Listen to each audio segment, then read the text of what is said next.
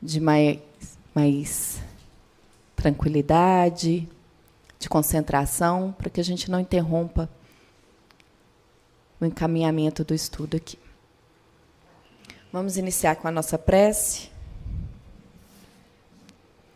A prece desse último, dessa última quinta-feira aqui na casa de Kardec. Então vamos agradecer por todos os estudos que foram desenvolvidos aqui durante esse ano, a partir do livro dos Espíritos, pedindo aos benfeitores da casa a manutenção energética e que nós consigamos hoje transformar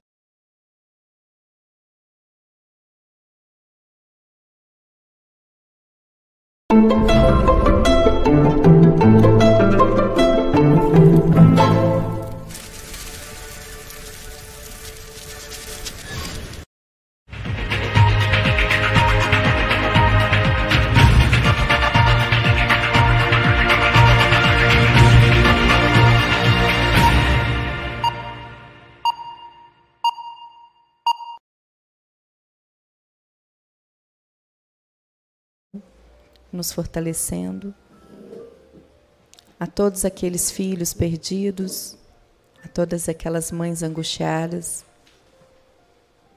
e que consigamos irradiar aqui energias propícias para este período. Que assim seja. Então, hoje, nessa última quinta-feira do ano, aqui na Casa de Kardec, nós vamos trabalhar as questões 375 e a questão 375A o tema Incapacidade e Loucura, e quem vai conduzir o estudo é o Carlos Alberto. Bom estudo a todos. Olá, boa noite para todos. Jesus nos abençoe. Boa noite, Bárbara, Denise, boa noite, Raquel, boa noite aos nossos web amigos que nos acompanham dos seus lares ou através dos telemóveis, né? Os amigos que estão no chat, Rede Amigo Espírita, o YouTube, Facebook e também no site da FIAC. Ano que vem nós teremos novidades, preparem, vem, vem coisa boa. E também abraçamos os nossos amigos da Rádio Brasil Espírita de Maceió. Então, que nós possamos, nesta noite, a partir do estudo doutrinário, encontrarmos aqueles elementos que favoreçam o nosso fortalecimento, o nosso esclarecimento. Pois bem, estudamos o Livro dos Espíritos, que é a obra básica da doutrina espírita, publicada em 18 de abril de 1857, Paris. Nós estamos trabalhando na segunda parte do livro, no capítulo 7, que trata do, do idiotismo e loucura. O tema de hoje, incapacidade e loucura. Antes de acessar, deixa o livro dos Espíritos aí no ponto. Antes de fazer a leitura das perguntas, é, na cultura, na tradição antiga egípcia e grega, a águia representa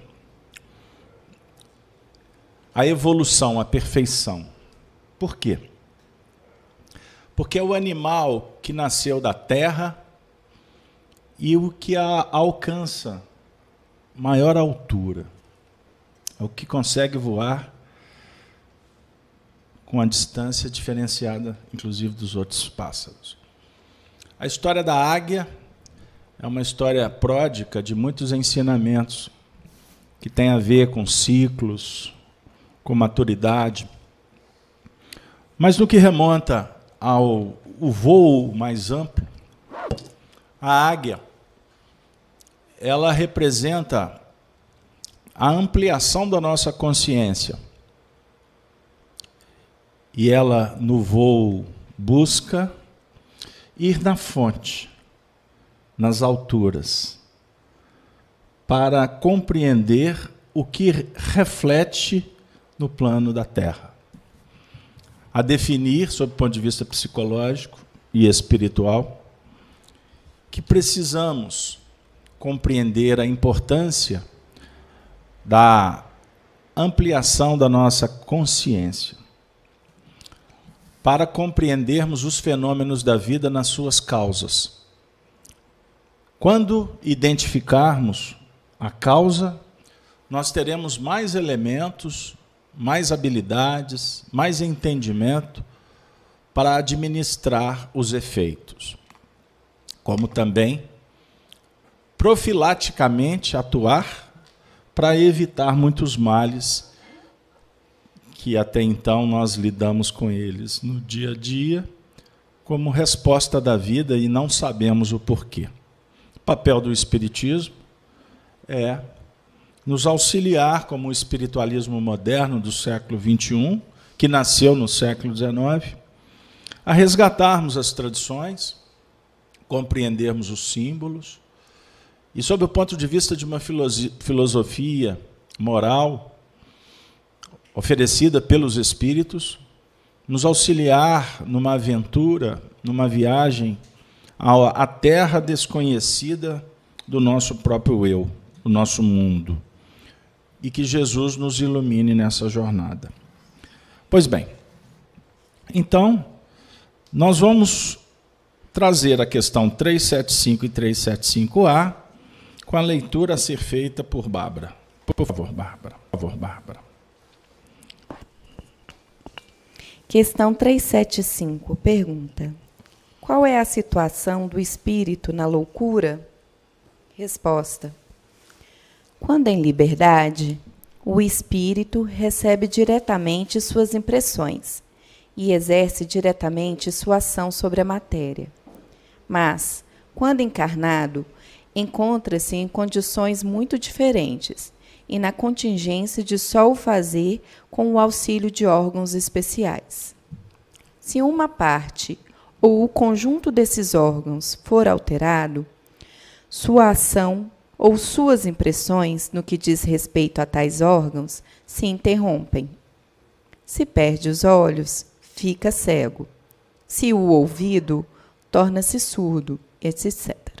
Imagine agora que o órgão que preside aos efeitos da inteligência e da vontade seja afetado ou modificado, parcial ou totalmente, e te será fácil compreender que o espírito, não tendo mais a seu serviço senão órgãos incompletos ou alterados, deve entrar num estado de perturbação, do qual por si mesmo e no seu fórum íntimo tem perfeita consciência, mas cujo curso é incapaz de deter.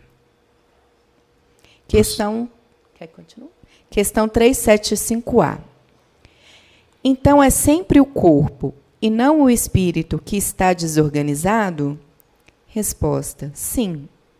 Mas convém não perder de vista que, assim como o espírito atua sobre a matéria, também esta reage sobre ele dentro de certos limites, e que o espírito pode encontrar-se momentaneamente impressionado pela alteração dos órgãos pelos quais se manifesta e recebe as impressões. Pode acontecer, finalmente, quando a loucura já durou longo tempo, que a repetição dos mesmos atos acabe por exercer sobre o espírito uma influência de que ele só se libertará depois de se haver libertado completamente de toda impressão material. Comenta para nós. O que você entendeu em essência dessas duas questões? Então, semana passada a gente trabalhou as questões anteriores é, que é, falava muito da, das questões da, do, do abuso, né? Da gente colocar é, a nossa constante busca das causas, do porquê da loucura, o porquê e onde que isso vem chegar.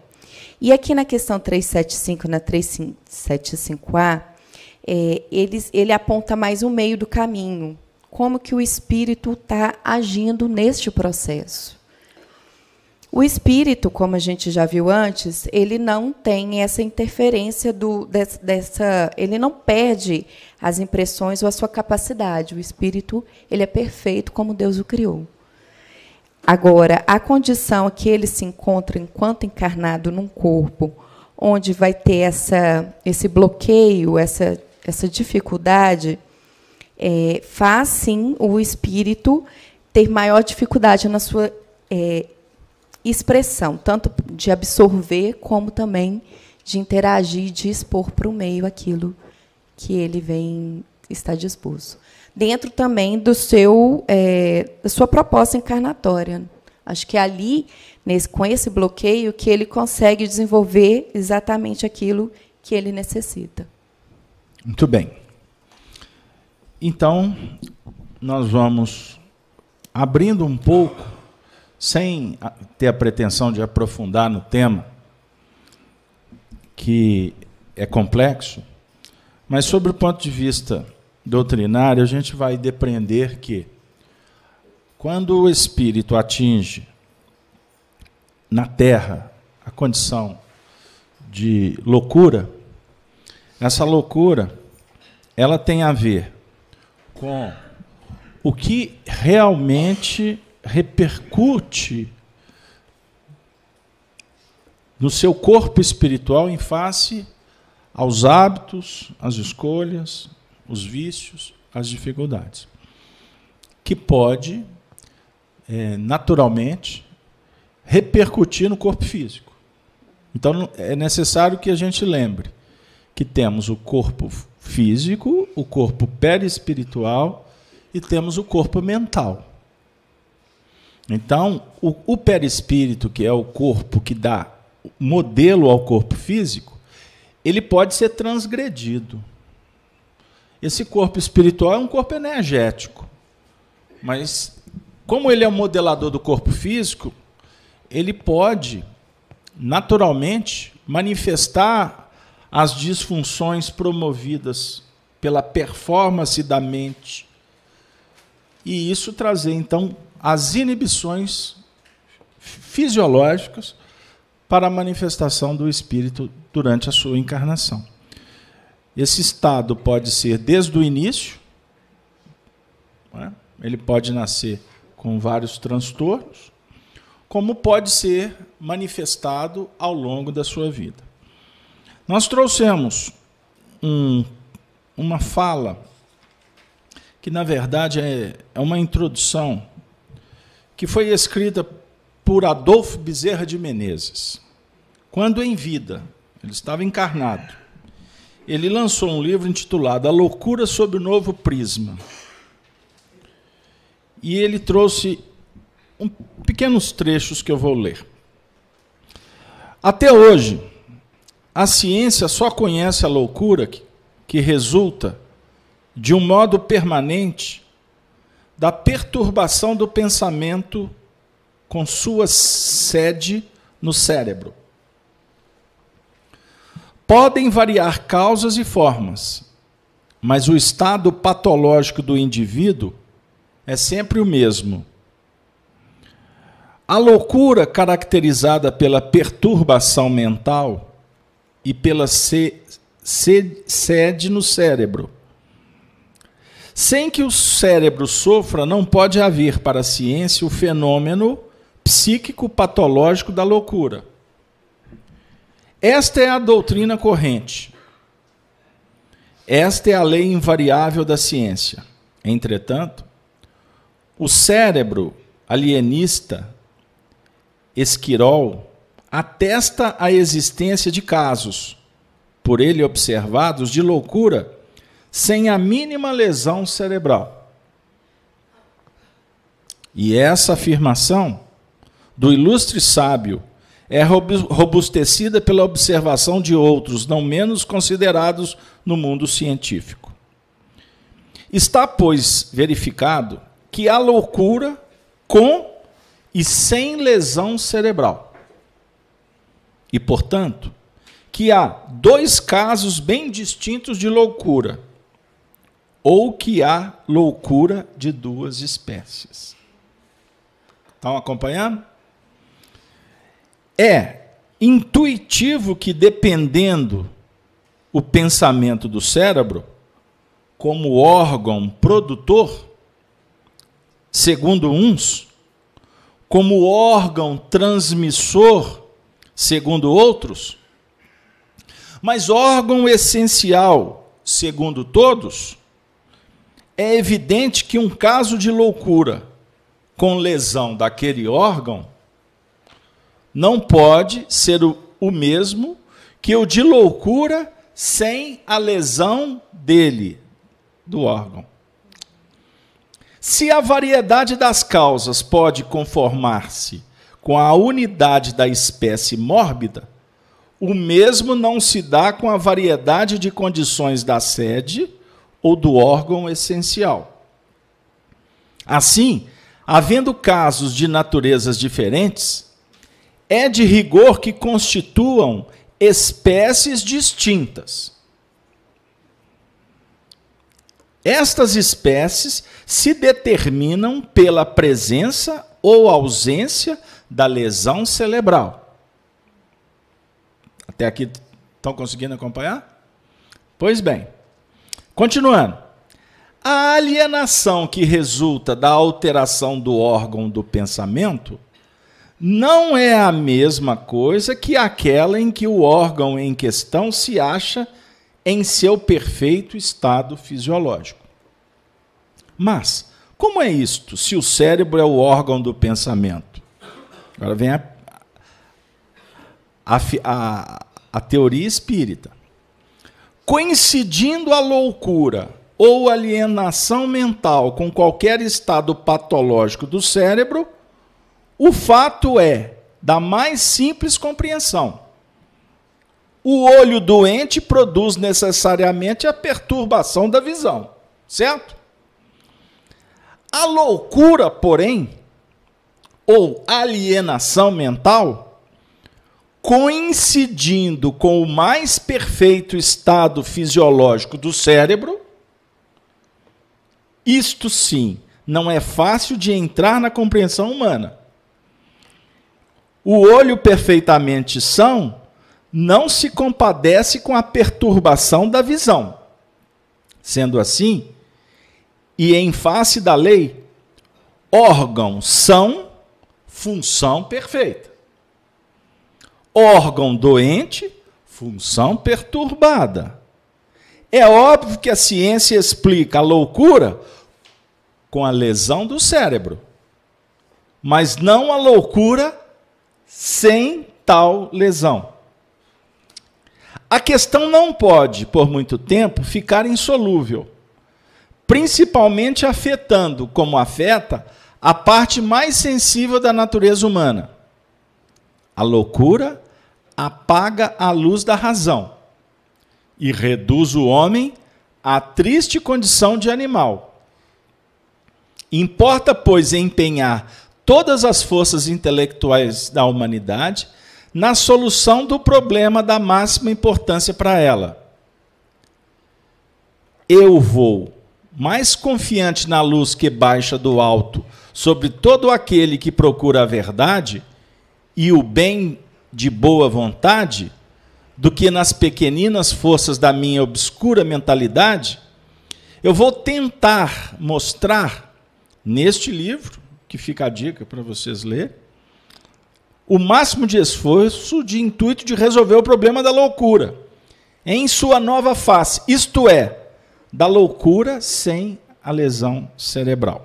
Pois bem, compreende-se quando importa a prática diferenciar uma espécie da outra, para não confundi-las no mesmo tratamento, sendo elas de natureza diferentes. Então, o que nos resta é trabalhar com a loucura sob o ponto de vista de um órgão que está afetado e a loucura de um órgão que não está afetado. Eu vou só fazer um, uma reparação aqui, que eu deveria ter comentado no início. Esse texto foi escrito no século XIX para o século XX. Aliás, no século XIX. O Bezerra desencarnou em 1900. Olha a data de desencarnação do Bezerra. Parece que foi em 1900. Pois bem, então, o papel do Espiritismo é esclarecer para nós que existe a loucura, sob o ponto de vista físico, né? uma anomalia, é uma inibição, uma disfunção. Mas existe a loucura sob o ponto de vista espiritual também. Mas como que se dá? pelo intercâmbio entre mentes. A definir que o cérebro é o órgão que representa a mente sob o ponto de vista orgânico. Ficou claro? 1900, né? É, 11 de abril de 1900. É porque ele nasceu em 29 de agosto de 1830 e 29 de agosto de 1831. 31, isso aí. Muito bem. Na, na, na cidade do Riacho do Sangue, no Ceará. Pois bem. Então, continuando. Então, o doutor Bezerra de Menezes era médico naquela época. E, naturalmente, quando ele vai conhecer o Espiritismo, ele vai ter muitas explicações que começaram a. que o incitaram, que o emularam a transcender a visão, inclusive qualificar os seus atendimentos. E na época, imagine a medicina no século XIX. O médico era um clínico geral que atendia é, é, sem especialização, como é, como é hoje. E a visão da ciência sobre o cérebro, sobre a manifestação da psique, ainda estava num, num patamar muito primitivo. Então, hoje, nós podemos esquadrinhar, que não é a nossa área, repito, mas de uma forma superficial e como um leigo, nós podemos esquadrinhar a loucura como transtorno. E existem vários tipos de transtorno. Não é? Existem transtornos mais simples e mais complexos, que inclusive têm a ver até com questão hormonal, tem a ver com a questão é, questões endógenas que estão dentro e as chamadas exógenas. E no que remonta, que é o meio social, as influências, como também a atuação dos espíritos. Influem os espíritos em nossas vidas? Pergunta 459 do Livro dos Espíritos muito mais do que imaginais. De ordinário, são eles, os espíritos, que vos dirigem. Então, o universo, a realidade espiritual, ela é toda mental. Então, de acordo com os seus pensamentos e sentimentos, você vai estabelecendo a sua realidade. A sua realidade. E esta realidade, ela tem uma força específica que atrai, como também que repele. Ela cria e ela destrói, sob o ponto de vista das partículas que o pensamento agrega. Então, se eu convidar vocês para pensar numa flor, agora, feche os olhos, não precisa fechar não. Mas eu vou dizer assim: feche os olhos, vamos mentalizar uma flor. Ok. Se a gente usar a força de vontade e manter um nível de atenção nessa produção dessa imagem, essa imagem daqui a pouco ela tem vida. Olha que interessante. Ela tem vida. O médium vidente ou um médium clarividente, ele pode, inclusive, perceber dinâmicas operacionais dessa flor, sentir até, cheiro, até o cheiro. É a chamada ideoplastia. Ah, mas essa, essa, essa flor vai ter vida até quando? Até quando a gente sustentar o pensamento. Para que ela permaneça viva. Certo? É um ser à parte? É um ser à parte. É um objeto? Como queira. Mas é energético. E se é energético, ele, ele tem vibrações. Ele pode uma imagem ruim, ela pode causar malefícios. Se você começar a alimentar quadros negativos, isso começa a tomar corpo. E isso pode, inclusive, se tornar uma ideia fixa, dependendo do investimento que você der nesse pensamento. Isso pode te atordoar, isso pode causar conflito. E, naturalmente, como nós somos responsáveis pelo hálito mental, pelo campo magnético que está em torno do, do nosso, do nosso agir, da nossa performance na Terra, esse, esse tipo de energia, seja positivo ou negativo, como queira, atrai. Atrai mentes que se vinculam a esses quadros. Então, aonde que vai surgir a loucura? É numa, numa performance psíquica é, que exacerbe que saia dos padrões normais e que pode te levar realmente a um processo patológico. Então, como eu disse, começa a alimentar a ideia negativa. Que você é um pobre coitado, um pobre coitado a vitimização. Alimenta isso. Lá na frente, lá na frente, haverá repercussões que você vai entender. Inclusive, do ponto de vista orgânico. Do ponto de vista orgânico. É? O nosso corpo, que ele é composto de muito mais minerais, né? Quantos por cento de água? A água, por exemplo, do nosso corpo, ela é sensível a vibrações. Existem estudos hoje que provam isso. Né? Os cristais, é, enfim, o mineral ele é sensível, ele, é, ele está sujeito às causas externas. Então, se você entrar num ambiente com uma musicalidade, por exemplo, elevada, você tende a sair desse ambiente bem, diferente. Se é uma música mais agitada, você vai se agitar. Se é uma música mais romântica, e aí vai. Ou seja, sem que você perceba, o seu próprio, a sua própria estrutura, a sua própria fisiologia, ela, ela responde ao chamado ou à indução que está no nosso ambiente externo. Por isso é que o médium, quando entra em determinados ambientes, ele, ele, ele pode se sentir até mal. Né? Se ele fecha o circuito com aquelas, com aquelas ondas, com aquelas partículas que estão no ambiente, que são que são energias espirituais, que estão numa outra dimensão. Olha, para vocês verem como que o assunto é complexo. Então, André Luiz, nas obras, através do Chico Xavier, ele nos conta, é, com a visão espiritual, de como que funciona os processos do lado de lá. Então, por exemplo, no livro No Mundo Maior, André Luiz, junto com Calderaro, que era um mentor espiritual, eles vão fazer uma visita a um paciente numa, numa situação hospitalar. E aí, naturalmente, eles, André Luiz, têm acesso a, vamos dizer assim, a ficha do indivíduo. O que que esse companheiro, é, na verdade, promoveu na sua existência. Porque à medida em que você escolhe e age e repete, como eu disse, você vai construindo os painéis.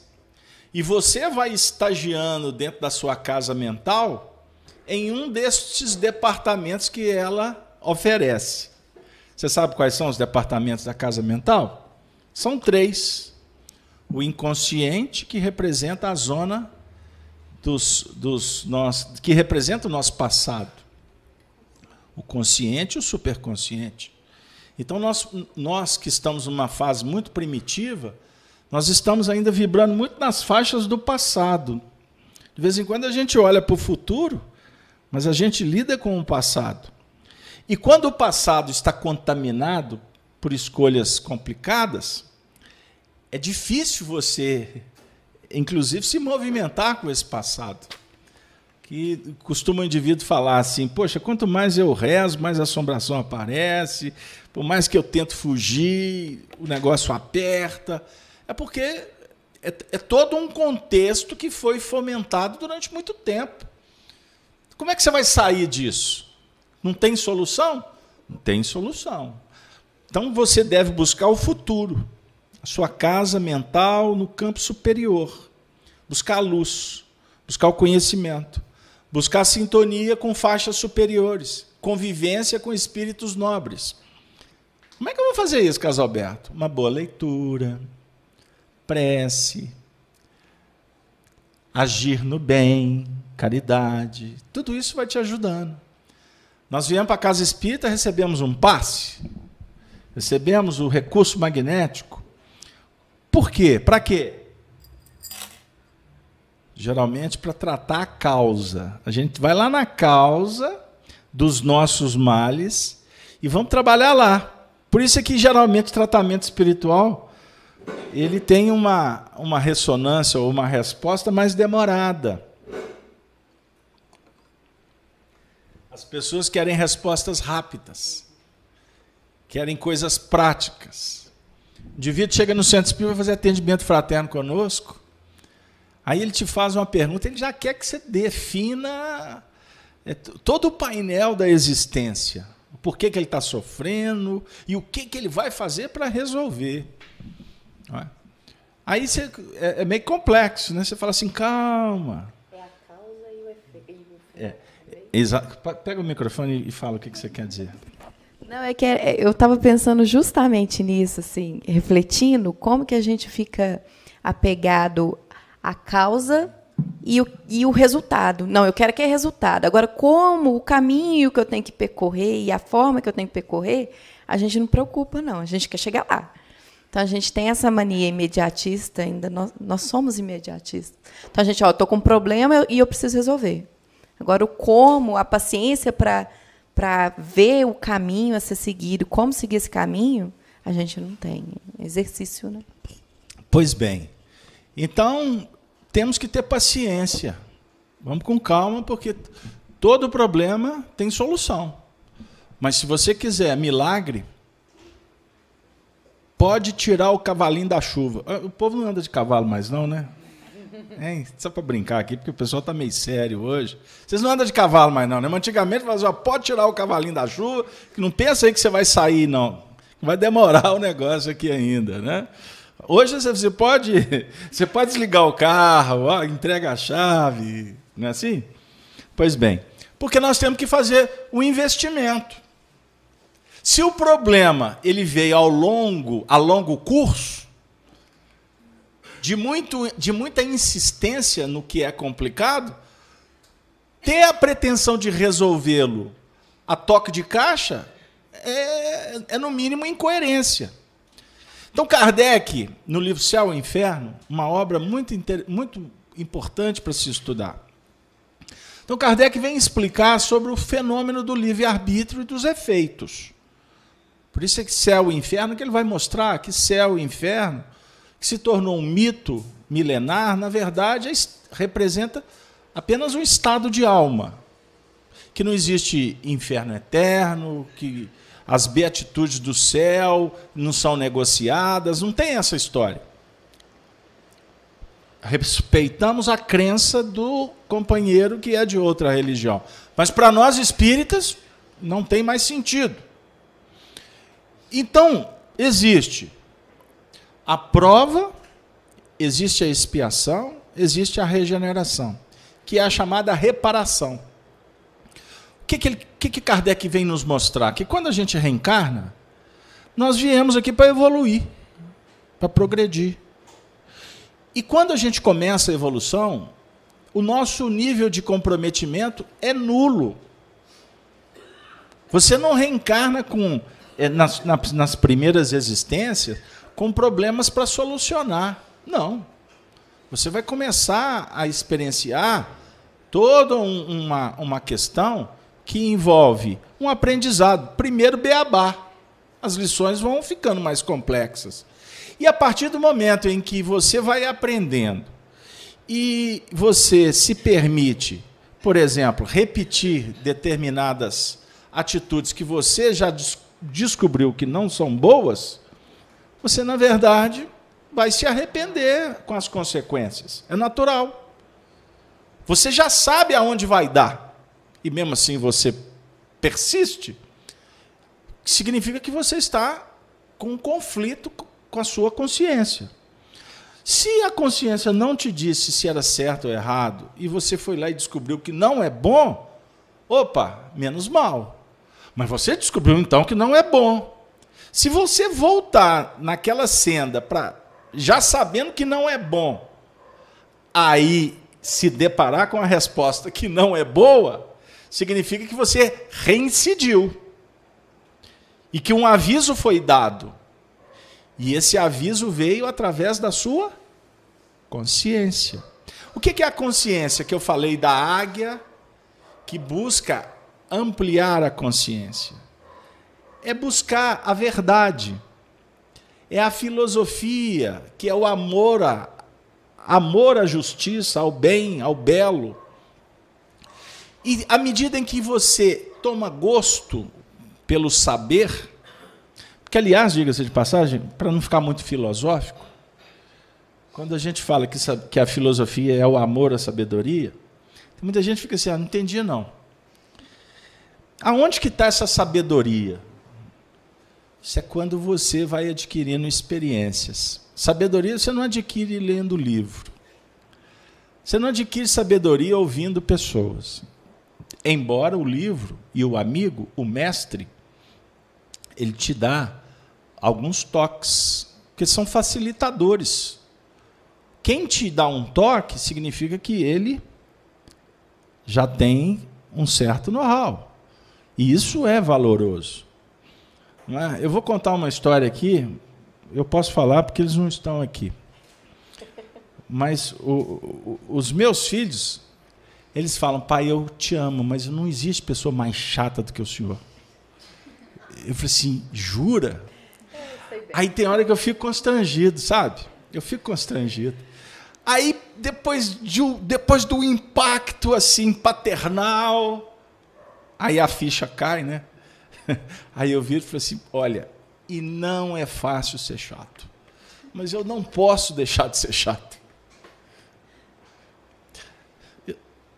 E é uma relação amistosa.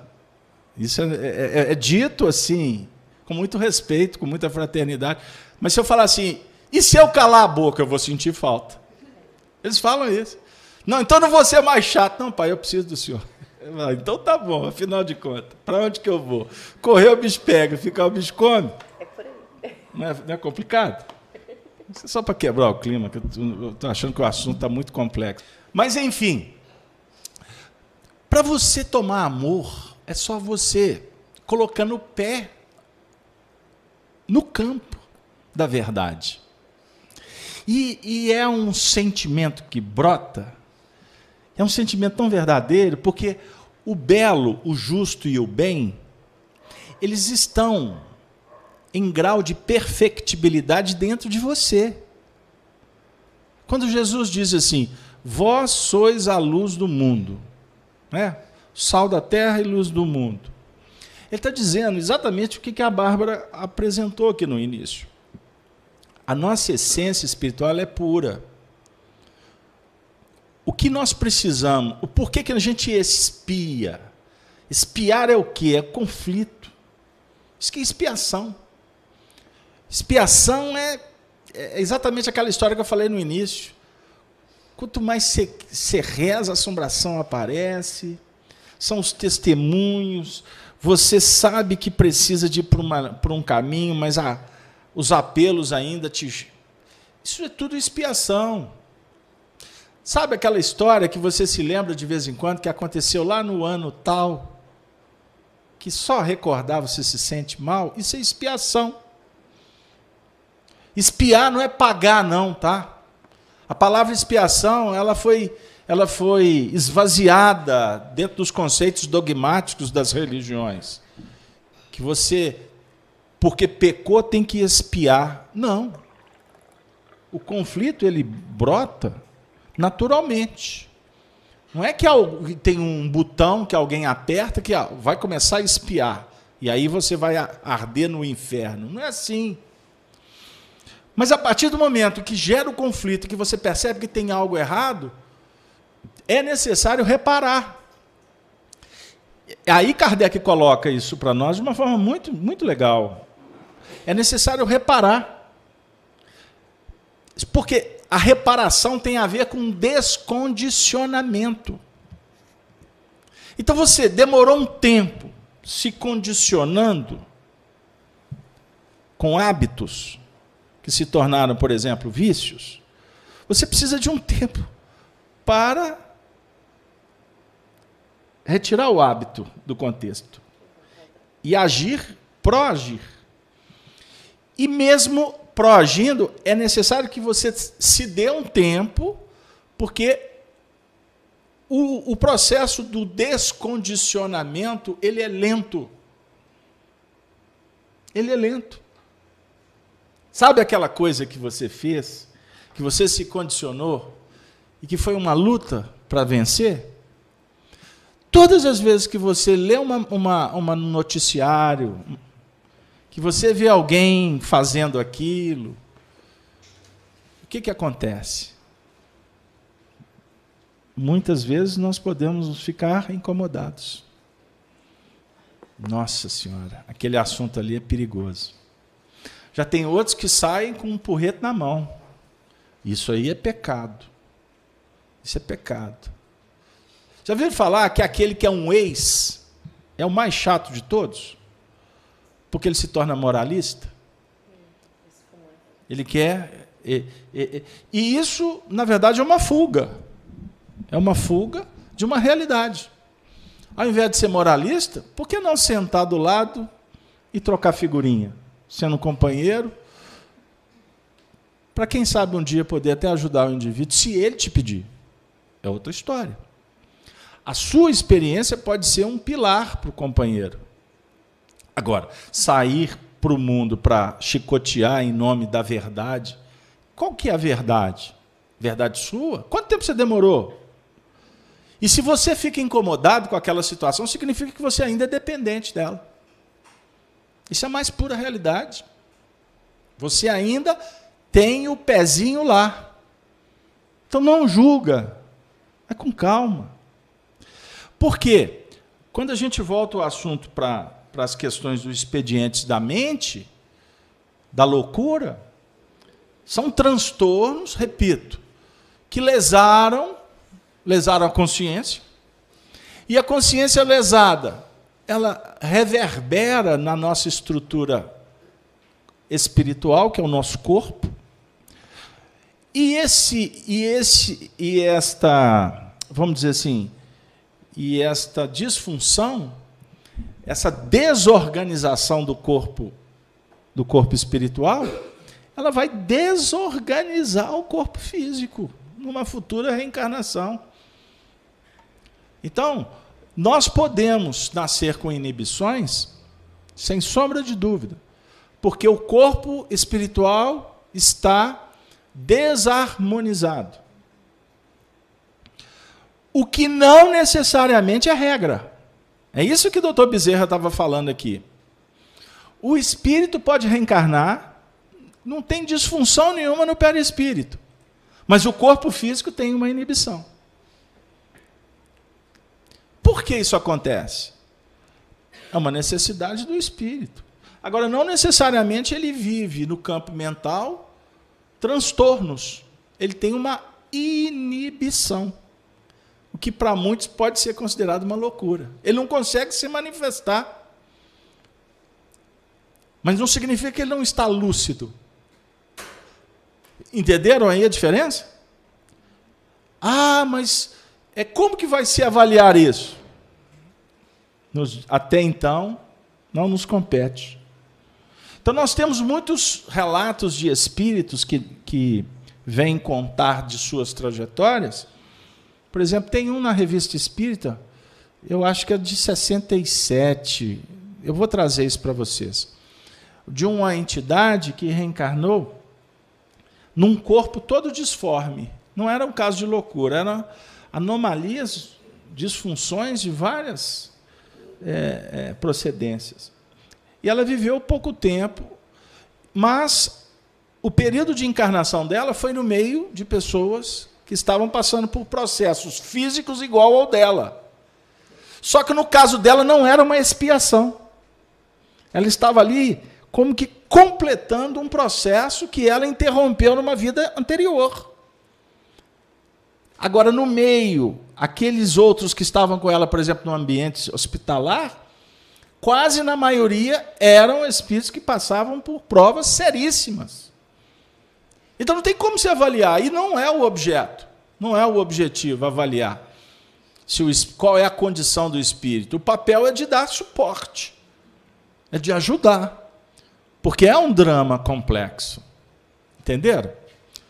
Então, de repente, o indivíduo tem muitas inibições, não consegue se manifestar socialmente. Mas, por exemplo, quando o corpo adormece, o espírito se deslinda do corpo normal, dialoga, performa-se de uma dinâmica super tranquila. Mas ao voltar para o corpo, é como se se sentisse enjaulado, dentro de uma gaiola. Mas Deus permite? Sim. Porque foi o próprio indivíduo que construiu esse painel. Esse é o ponto. E nós, quando aqui, temos que, temos que trabalhar na dinâmica da aceitação. Quando existe um limite, você consegue superar o limite? É provável superar o limite? Entra tudo dentro do plano da, da razão, não é? É razoável pensar que é possível? É. Supere os limites. Supere os limites. Eu comentei aqui, foi umas semanas para trás, que eu recebi um, um, um vídeo no WhatsApp. É um vídeo que, de uma propaganda das Olimpíadas, não sei se 2000, 2014 que teve a Olimpíada. Pois bem. Aí é para Olimpíadas. É um vídeo que mostra superação. Superação de, de, de atletas em várias modalidades. Então tem lá o, o, o do arremesso, da natação, é, na cadeira de roda. O vídeo é super legal. E só mostrando a vitória. É? Ou seja, superação, autossuperação. É, pessoas tidas como incapazes e, de repente, se tornam grandes atletas. É, é muito interessante quando a gente busca esses exemplos, porque fica parecendo que é assim, fora da curva. Mas o que naturalmente enseja para nós uma, um, o reverenciá-los, porque vencer um limite físico é muito complicado, não é? num mundo que não é inclusivo. E a gente observa isso nos estacionamentos, quando o indivíduo para o carro numa vaga de um idoso, numa vaga de um cadeirante. Não tem umas histórias assim?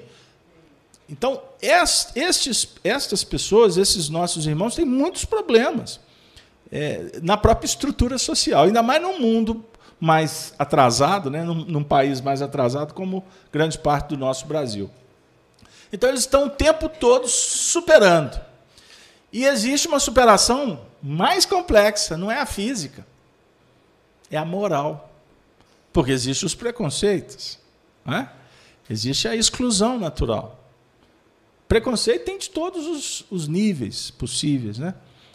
Pois bem, estes companheiros dão testemunhos assim belíssimos, belíssimos. Por que que o indivíduo dito normal, cidadão comum, a gente se esbarra em limites assim tão menores e por covardia foge ou por orgulho não se curva para buscar recurso, é?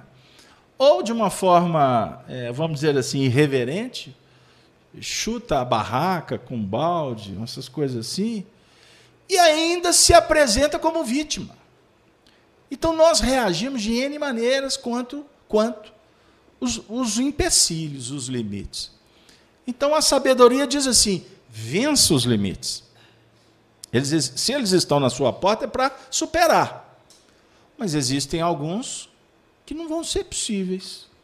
Que não vai ser possível a superação. Quando não, obediência e resignação. Aí nos remete à sabedoria egípcia, né? O saber é a base. Ousar, saber, ousar, calar e orar, né? Eu sempre esqueço o quarto elemento. Pois bem, é isso aí. Você tem que saber. A sabedoria é o caminho. Mas você tem que ousar. Ousar é coragem. Coragem. Vem da, da energia que brota do sentimento. Ousar, fazer e calar. Fazer. Não, repete. Com o microfone. Saber, ousar, fazer e calar. Fazer.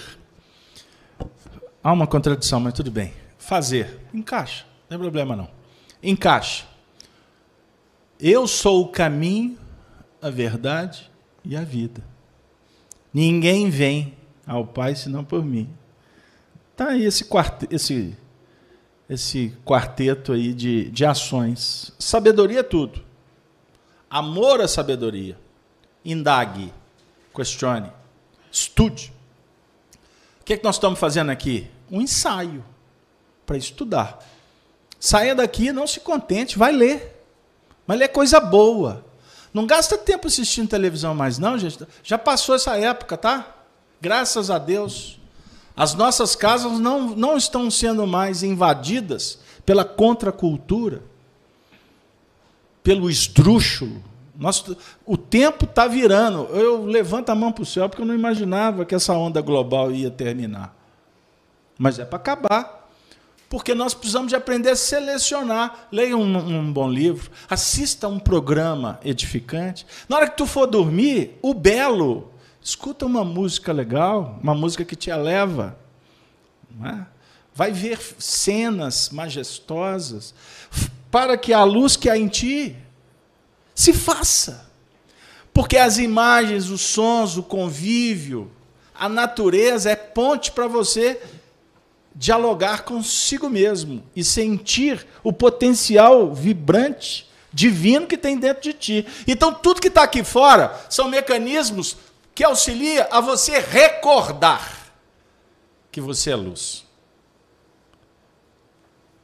Aprender a recordar?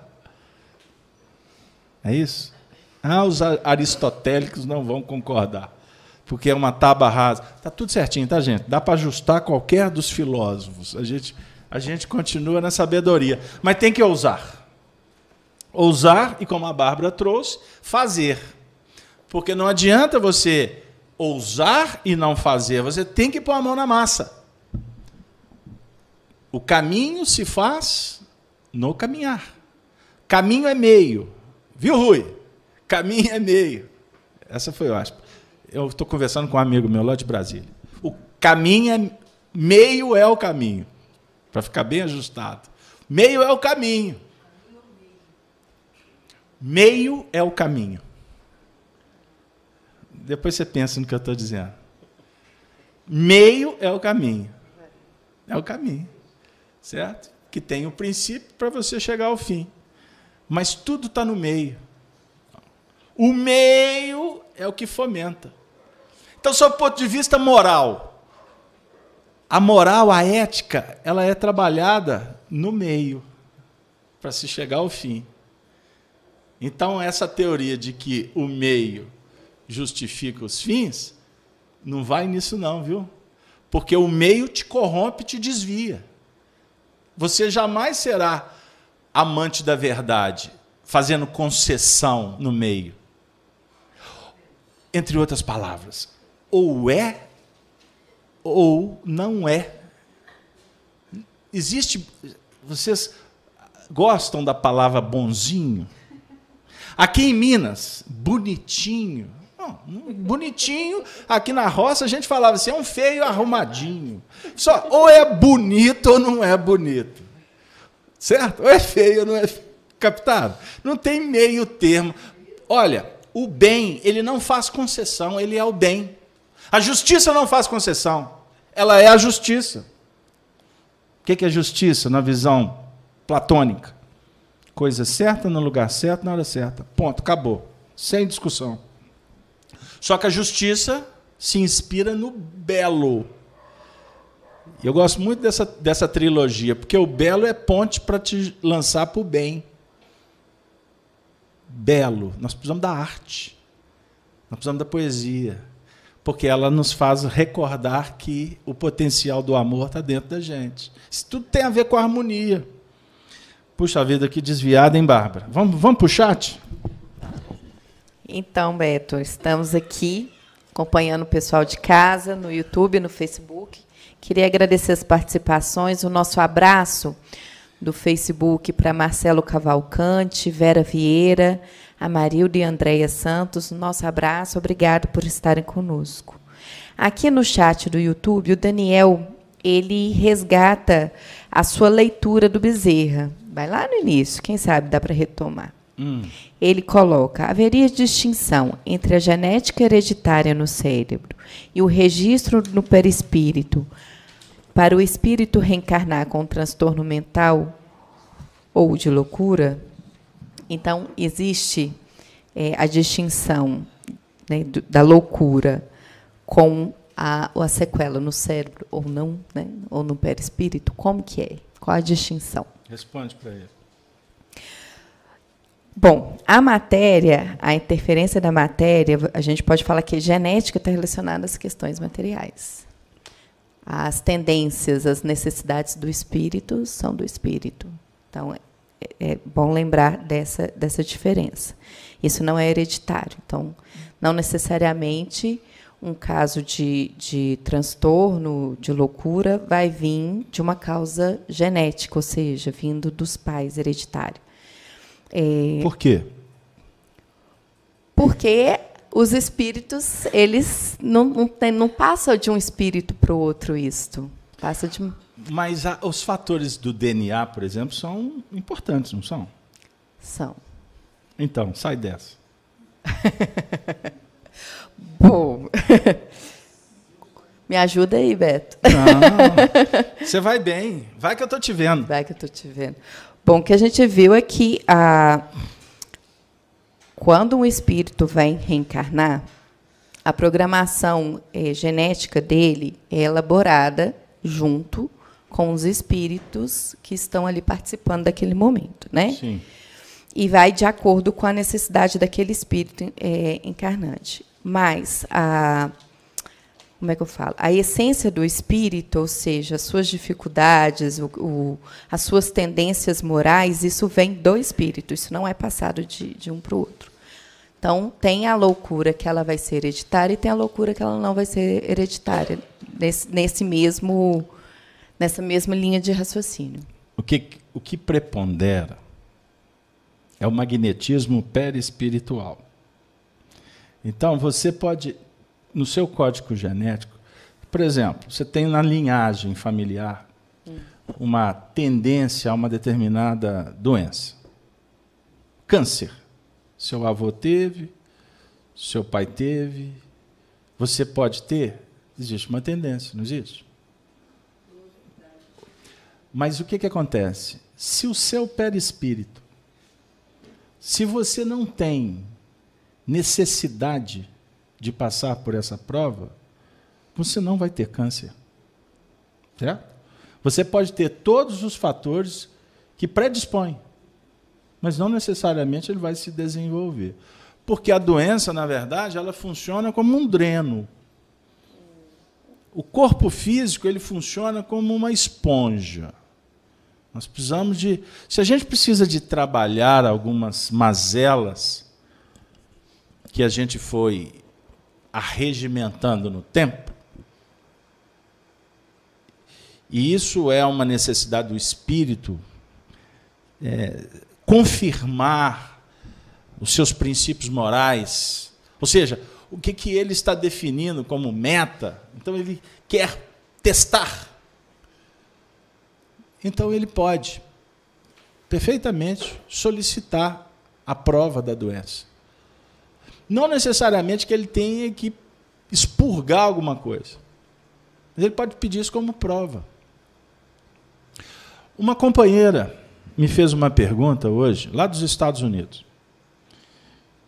Eu vou, parece que mudar um pouco o assunto, mas no, no final vai dar certo. A gente volta. A pergunta dela foi o seguinte: que uma irmã leu o livro Boa Nova, discografia de Chico Xavier, Histórias de Jesus com os discípulos, narrativa de Humberto de Campos. Pois bem. E ela ficou muito sensibilizada para o carinho que Jesus tinha com os discípulos. E depois, mesmo dando o que ele deu, que foi a vida, é, os discípulos se fragilizaram de sorte que no momento extremo, todos saíram do contexto. E ele ficou só. E esta companheira perguntou então para essa minha amiga: que, que Jesus sofreu tanto? Ele precisava de passar por aquilo? Isso é uma pergunta mais natural e comum que acontece para quem começa a estudar o Espiritismo. Porque para uma religião heteronoma, que vai pregar que o sangue de Jesus purifica os pecados da humanidade, essa teoria não nos atende. Não nos atende, porque não é o sangue dele que vai resolver o seu problema. Pois bem. Mas ele, que é o governador espiritual do planeta, ou seja, ele organiza dentro de um plano educacional global. Agora eu posso falar global, porque o global aqui é um global espiritual. Não é padrão global do subsolo, não. Vou continuar.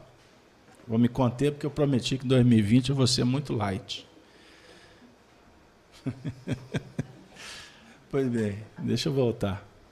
Então vamos lá. Então ele, na sua bondade suprema, entende de uma forma soberana que o exemplo arrasta. O exemplo contagia. E durante muito tempo nós acreditávamos que se candidatar para sofrer fazia, é, promovia virtude. E a virtude é que garante passaporte para o céu. Esse conceito ele cai totalmente por terra com a doutrina espírita.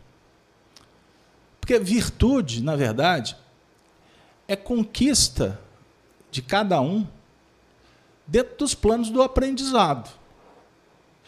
E a virtude, ela é a base, ela é a base operacional do amor para te colocar ou para te convidar a continuar caminhando, trabalhando, sabendo, ousando, falando e, e calando também. Ou seja, o prêmio do, do bom combate ele é inexplicável, porque ele é pessoal e intransferível. Por isso que não dá para me te dizer a honra, a alegria que eu sinto estando aqui com vocês. Eu, por uma questão protocolar, fraterna, falo, oh, gente, que alegria, estamos de volta. Mas eu estou aqui de volta há tantos anos, porque isso é importante para o meu bem-estar. Entendam? E cada obstáculo que a gente passa por ele, ele é uma confirmação. Você está dizendo para você mesmo que você quer continuar, que vale a pena. Só que o nosso limite é ainda muito humano. Quer um exemplo? Qual a disposição que você tem de perdoar aquele parente que pega no seu pé há tantos anos? Como é que está o nível? Nossa Senhora, Natal vai ter que encontrar com ela. Tem umas histórias assim? Jesus veio ao mundo para dizer para a gente como uma mãe diz para um filho: eu te amo, meu filho. Eu estou contigo até o fim. E a gente sabe que nós somos filhos, né? Vocês, os filhos mais privilegiados, mais evoluídos. Mas quando a gente é filho, tem, muitas vezes você não está nem aí para a mãe. Você é jovem, você quer ir para o mundo. Não tem uma história assim? A mãe está assim, que hora que você vai chegar? Vai conter. O menino sai de casa, dona Mirtz. A senhora fez muito isso, porque só tem, teve uma prole, né? Quatro só? Mas só me enganou. Pois bem, quatro é pouco.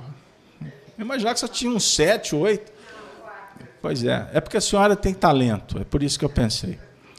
Pois bem, então, quatro filhos. Quanta, a senhora era católica, não era? Quantas reza? Quantas Ave Maria? Quantas velas foram acesas? Proteja o menino. É? A mãe dorme enquanto o menino chega? Tem umas histórias assim? Dorme nada. Hoje, hoje, hoje já, já põe o WhatsApp né, e dá para dormir. Mas antigamente, você dorme, como é que faz? Graças a Deus casou, tomou jeito. Aí daqui a pouco está cuidando dos netos, né? Por amor, né, dona Mirtz? Cuidei muito. Pois é. ainda só vai cuidar mais. Mas, pois bem, Jesus fez mais. Ele fez muito mais. Ele deu a vida por nós. E o, muito, e o interessante, porque ele não pôs limite. Aí a pergunta da companheira foi: mas ele tinha que passar por aquilo? Não. Ele não tinha que passar. Porque quando diz assim, tinha que passar, significa assim: olha, pô, tem, uma, tem, uma, tem, uma, tem um projeto aqui, você siga isso aqui. Não, não, não, não, não é assim. Isso é uma escolha.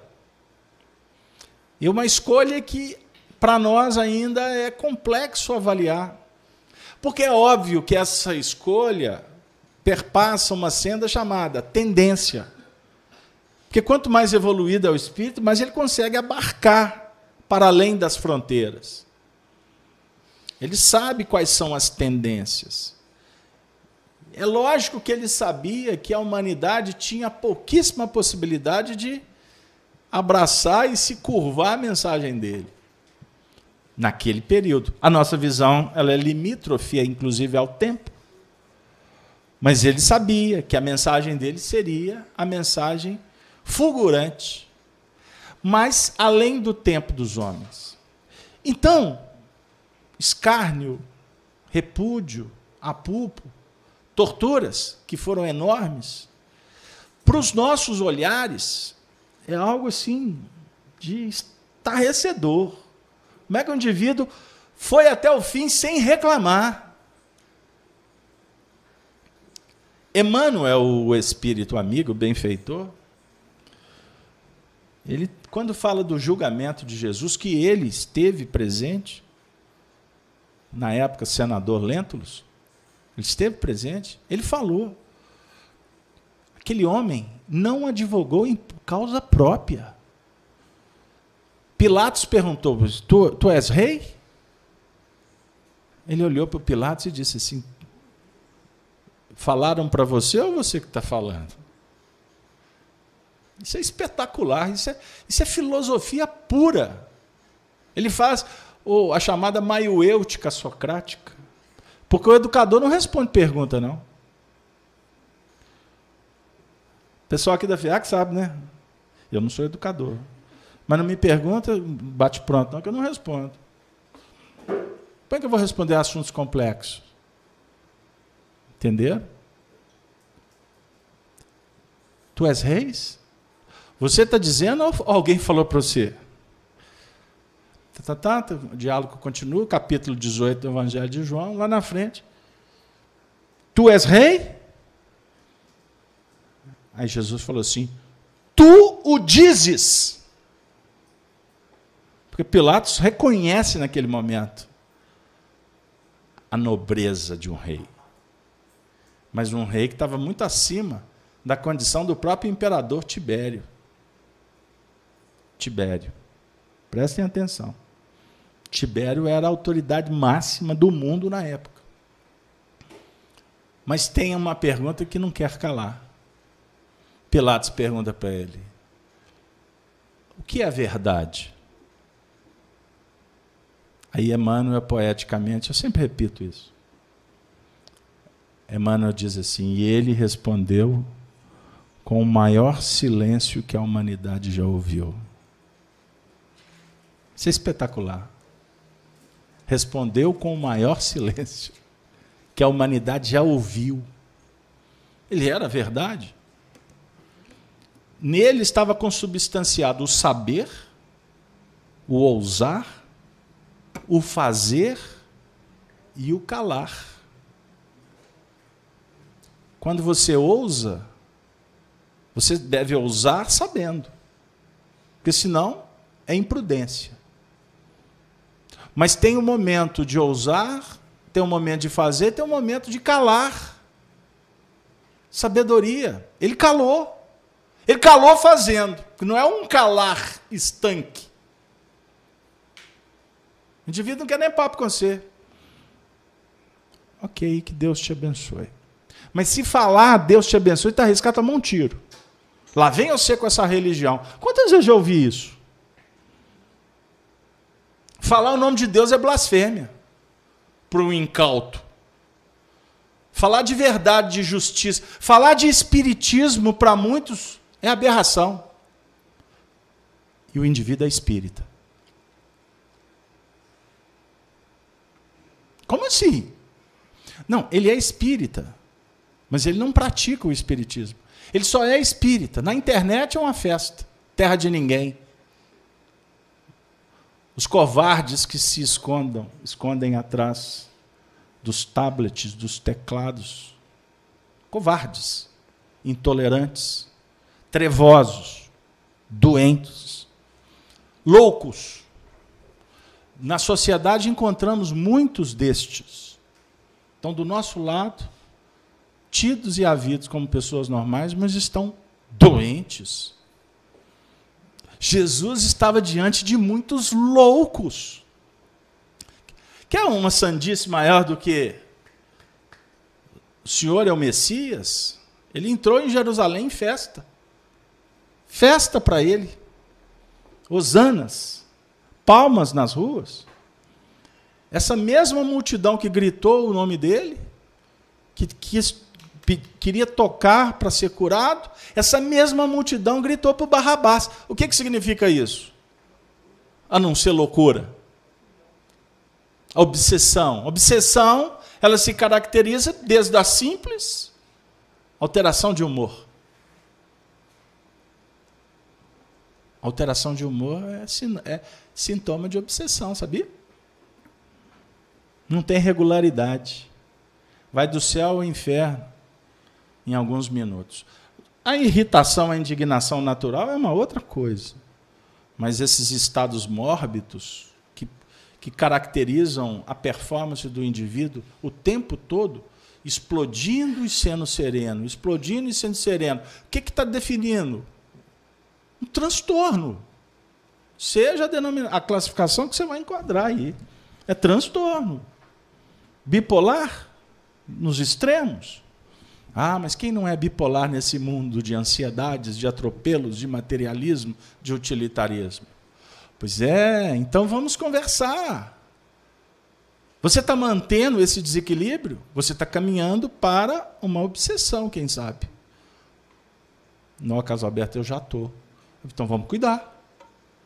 Não se sinta envergonhado por isso. A palavra obsessão no movimento espírita, durante muito tempo, ela se tornou uma palavra. É a mesma coisa de ser leproso na antiguidade. O estigma você está obsedado. Isso era no movimento espírita, teve uma época assim complicada. Aí se ajustou, não, não vamos falar mais de obsessão, não, que pode agredir, pode ser um processo preconceituoso. Aí parou-se de falar em obsessão. Como paramos de falar de moral, como paramos de falar de um monte de coisa. Como nós perdemos o significado das palavras nesse contexto histórico de superficialidade. Então nós temos que falar de obsessão sim e aceitá-la. Nós temos que falar de suicídio e trabalhar para prevenir. Ou não podemos falar de suicídio? Como que eu não posso falar de suicídio? Se só está aumentando. Menino de 7 anos suicidando? Pessoas de 85 anos suicidando? Como é que eu não vou falar do assunto? Eu tenho obrigação de falar do assunto. Como que eu não vou falar do aborto? Como que eu vou ser simplesmente indiferente às discussões que acontecem por aí, absurdas e imorais, embora legais? Imorais sob o ponto de vista espiritual. Nós temos que falar assim. Nós temos que ter coragem. Nós estamos num momento de muita violência, de intolerâncias. Nós precisamos de ajustar, nós precisamos de nos preparar. Porque senão nós mesmos alimentamos esse processo. Qual que é o papel do Espiritismo? Combater o egoísmo. O egoísmo é a base da loucura. O egoísmo ele diz para nós realmente o que, que a gente não deve fazer. Por que, que você veio à Terra? Para ser humano. Viver a sua humanidade. Com egoísmo você oblitera a humanidade. Estão de acordo? O egoísmo é que cria a, o preconceito, a violência, o materialismo. Agora é uma época sensacional, embora ah, tudo melhora, né? A gente tem que olhar sempre do ponto de vista. Essa crise, a crise, e está melhorando, graças a Deus. Embora tenha os plantonistas que não querem que melhore. Não é? Pois bem, mas está melhorando, está melhorando, está melhorando, está melhorando. Até tem uma história ótima do Divaldo, né? Que o Divaldo visitava. Você conhece esse caso? O Divaldo ia dar passe numa amiga lá em Salvador. A pessoa estava muito doente, aí o Divaldo ia lá, dava passe. Aí a família, muito sensibilizada com a doença da, da, da pessoa, aí perguntaram para o Divaldo se a pessoa ia melhorar. Aí o Divaldo, olha, eu tenho essa resposta pronta, não. Mas foi embora. No dia seguinte, passou um tempo, ele voltou para continuar dando passe, aí ele viu o doutor Bezerra e perguntou para o doutor Bezerra se a pessoa ia melhorar. E, a pessoa, e o doutor Bezerra falou que sim, que ia melhorar. E o Divaldo ficou todo feliz. Aí a pessoa chegou na casa, deu passe, aquela coisa toda. E aí a pessoa, e aí, ele vai melhorar? Vai vai melhorar. Doutor Bezerra me disse que, graças a Deus, está tudo indo muito bem e ótimo. Aí voltou. Na próxima vez que ele chegou lá para dar o passo, está lá. Todo mundo de preto. Aquele clima fúnebre. Aí ele chegou. Oi, o que, que aconteceu? O senhor falou que ela ia melhorar, ela morreu. Aí o Divaldo pergunta, vamos, doutor Bezerra, você me pôs numa fria. Ah, mas que fria? Você perguntou se ia melhorar, melhorou. Entenderam? Então não é fácil, não. A gente tem que ter uma visão que tudo vai melhorar. Não é? Tudo vai melhorar. Se você não pensar assim, não justifica você investir tanto. E nesse momento que nós estamos vivendo, nesse final de ano, é muito especial é valoroso que a gente pare para refletir sobre tudo que está acontecendo à nossa volta. E qual que é o nosso papel? Quantos seres humanos para mudar o painel mesmo, o quadro que a gente está inserido. Como cidadãos, como membros de um grupo, de uma família, dentro de um contexto social, profissional, religioso, qual é o nosso papel? O que nós podemos fazer para melhorar? Porque a doença em si que campeia no mundo, essa onda que se espalha, ela precisa de mãos operosas. Ela precisa de mentes que, que entendam que é apenas um surto momentâneo que caracteriza o processo da mudança e da seleção que passa o planeta. Então, para cuidar, os doentes têm que vir para o hospital. Esse é um desafio. Esse é um desafio que a gente precisa de, de encarar com tranquilidade, com maturidade. Para cuidar, o, o ambiente tem que ser hospitalar. E é o, a sociedade que nós vivemos é um ambiente hospitalar. É uma psiquiatria em todos os seus departamentos. Seja na sua casa, no seu trabalho, onde for. A casa espírita, um movimento espírita. Aonde quantos líderes, quantas pessoas extraordinárias que deixaram legados, histórias, foram embora. O movimento espírita ficou esvaziado de grandes líderes. Ficou esvaziado. Porque o que aparece são aqueles que têm, muitas vezes, mais condições tecnológicas de se apresentarem e não estão, muitas vezes, fazendo com dignidade, com seriedade, com bondade. Trabalhando o espiritismo inclusivo, o espiritismo para as pessoas necessitadas. Isso nós precisamos de discutir. Porque é muito sério tudo que está acontecendo à nossa volta. Então, meus queridos amigos, caminhando para a época do Natal, que o nascimento de Jesus representa para todos nós um novo estágio, uma nova oportunidade, um renascimento. Aliás, a encarnação é um renascimento, mas todos os dias da encarnação nós estamos renascendo. nós estamos tendo uma nova oportunidade de recomeçar. Que o Natal possa ser este momento.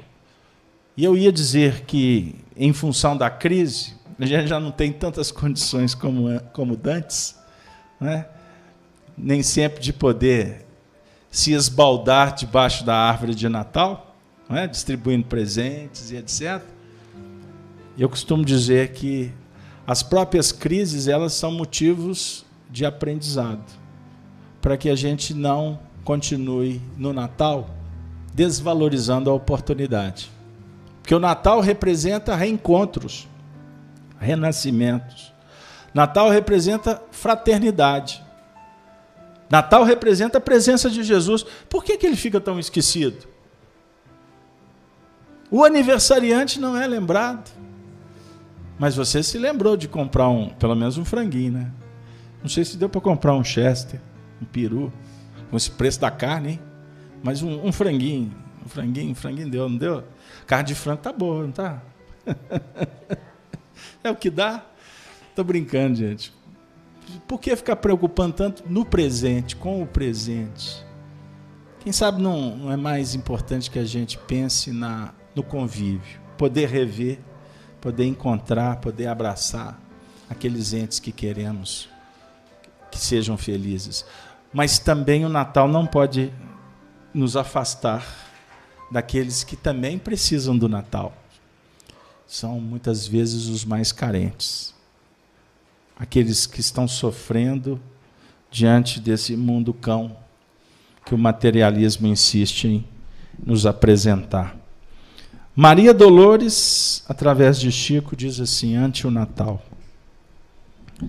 Lembrando-te, Senhor, a glória ao desabrigo, aspiramos a ser migalha do Natal permanente contigo. Faze-nos esquecer as fraquezas e os erros que trazemos e acolhe-nos na luz na luz eterna dos teus dons supremos.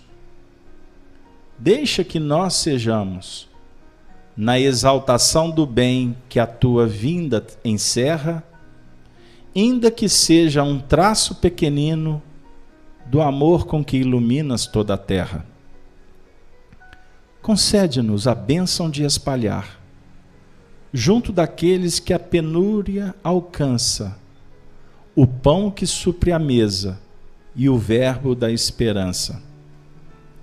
Onde a tristeza surja e a revolta se expanda, em tormenta sombria, queremos ser contigo, a semente da paz e o toque da alegria. Onde o infortúnio chore, um sonho semi-morto, anelamos doar na força de teu nome, a palavra de vida e reconforto. Ante o Natal, de volta às províncias do mundo, na doce comoção que nos invade, transforma-nos, por fim, em parcela bendita da celeste bondade. Ampara-nos, Senhor, até que um dia, além de nossas trilhas inseguras, possamos nós também cantar na harmonia dos anjos, glória a Deus nas alturas, e jamais nos sentirmos inseguros. Que Deus nos abençoe, que Jesus esteja no seu Natal, no Natal dos seus familiares, mas que possamos também lembrar destas almas que, cam que caminham no mundo em penúrias, para quem sabe levar a elas um óbolo que os conforte e que façam com que eles se recordem que a glória de Deus é para todos. E que ano que vem nós estejamos de volta para o estudo do livro dos Espíritos a partir da segunda quinzena de janeiro, vai ser dia 20, parece, né? É, 24, 24. Nós vamos retornar esperamos que vocês estejam conosco para que a gente abra um novo ciclo de aprendizado na doutrina espírita. Me despeço, desejando então a todos tudo de bom. Ave Cristo, boa noite para todos. Boa noite, Beto. Agradecemos pelo estudo maravilhoso. Então, só para reafirmar, hoje, quinta-feira, é o nosso último estudo do Livro dos Espíritos, mas sábado nós vamos transmitir o estudo do Apocalipse aqui, 8 e meia, e amanhã às 17 horas, no canal Gênesis, a gente tem a transmissão do Chico Live.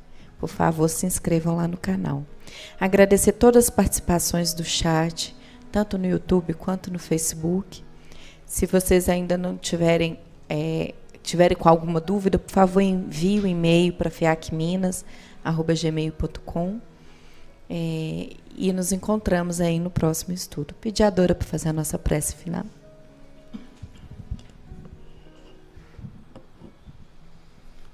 Obrigada, Jesus. É com muita alegria que nos despedimos dessa nossa etapa, desse ano. Jesus fortaleça a nossa fé, a nossa coragem, a nossa compreensão, o nosso esforço para que nós voltemos o ano que vem para cumprir mais essa jornada maravilhosa. Agradecemos, Jesus, pelo ambiente salutar no qual estamos envolvidos. Te agradecemos essas emanações de paz, de saúde, de harmonia. Que essas vibrações, Jesus, possa estender a todos que necessitam, tanto quanto nós mesmos que somos necessitados, mas principalmente os que estão jogados pelas ruas, os que estão nos hospitais, os que estão doentes, desequilibrados. Jesus, com a sua luz possa iluminar a todos indistintamente, encarnados, desencarnados. Boa noite a todos tenhamos um bom retorno para os nossos lares, em paz e em segurança.